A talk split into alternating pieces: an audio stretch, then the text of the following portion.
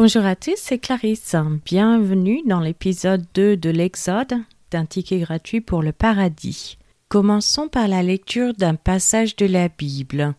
Exode chapitre 2. Un homme de la maison de Lévi avait pris pour femme une fille de Lévi. Cette femme devint enceinte et enfanta un fils.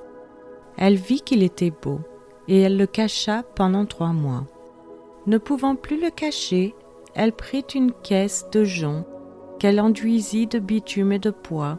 Elle y mit l'enfant et le déposa parmi les roseaux sur le bord du fleuve.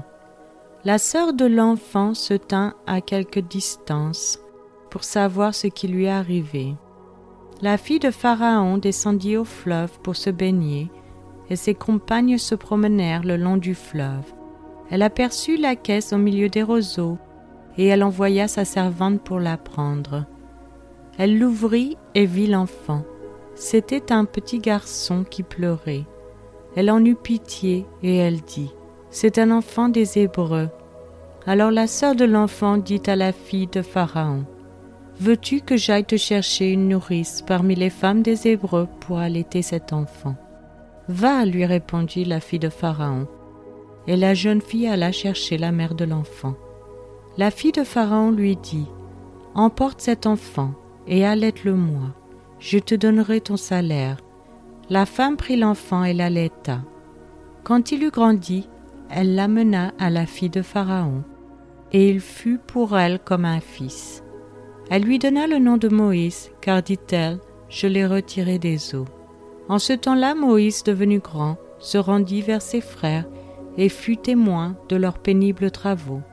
Il vit un Égyptien qui frappait un Hébreu d'entre ses frères. Il regarda de côté et d'autre, et voyant qu'il n'y avait personne, il tua l'Égyptien et le cacha dans le sable. Il sortit le jour suivant, et voici, deux Hébreux qui se querellaient. Il dit à celui qui avait tort, Pourquoi frappes-tu ton prochain? Et cet homme répondit, Qui t'a établi chef et juge sur nous? Penses-tu me tuer comme tu as tué l'Égyptien? Moïse eut peur et dit, Certainement la chose est connue. Pharaon apprit ce qui s'était passé, et il cherchait à faire mourir Moïse. Mais Moïse s'enfuit de devant Pharaon et il se retira dans le pays de Madian, où il s'arrêta près d'un puits. Le sacrificateur de Madian avait sept filles. Elles vinrent puiser de l'eau, et elles remplirent les auges pour abreuver le troupeau de leur père. Les bergers arrivèrent et les chassèrent. Alors Moïse se leva, prit leur défense et fit boire leur troupeau. Quand elles furent de retour auprès de Réuel, leur père, il dit Pourquoi revenez-vous si tôt aujourd'hui? Elles répondirent Un Égyptien nous a délivrés de la main des bergers, et même il nous a puisé de l'eau et a fait boire le troupeau. Et il dit à ses filles Où est-il? Pourquoi avez-vous laissé cet homme?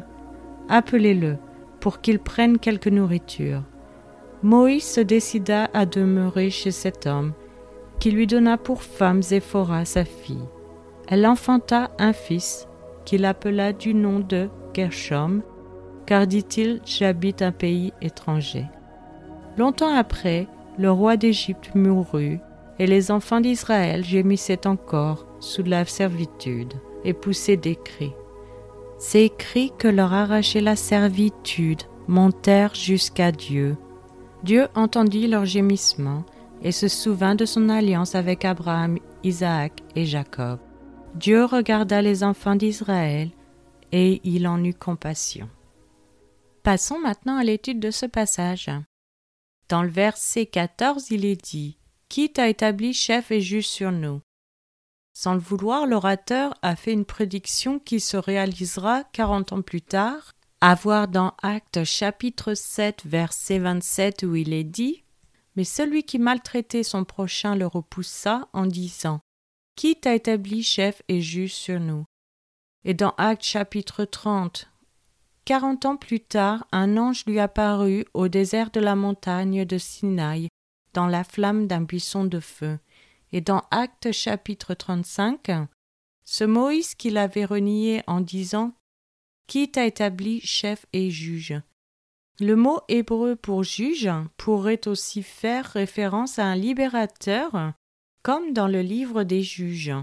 C'était souvent synonyme de souverain dans l'Ancien Testament ainsi que dans l'ancien usage cananéen.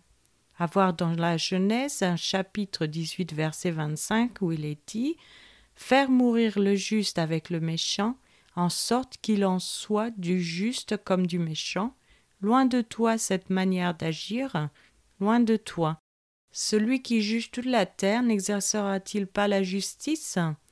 Dans le verset 24, on parle de son alliance avec Abraham aussi mentionné dans la Genèse chapitre 15 verset 17, où il est dit En ce jour-là, l'Éternel fit alliance avec Abraham. Aussi mentionné dans la Genèse chapitre 18, et dans la Genèse chapitre 17 verset 7, il est dit J'établirai mon alliance entre moi et toi, et tes descendants après toi, selon leur génération. Ce sera une alliance perpétuelle en vertu de laquelle je serai ton Dieu et celui de ta postérité après toi. C'est maintenant la fin de cet épisode. Je vous remercie à tous d'avoir écouté. Je vous donne rendez-vous dans les prochains épisodes qui sont publiés chaque dimanche et mercredi matin à 7 heures française. Je vous souhaite une excellente journée. C'était Clarisse dans un ticket gratuit pour le paradis.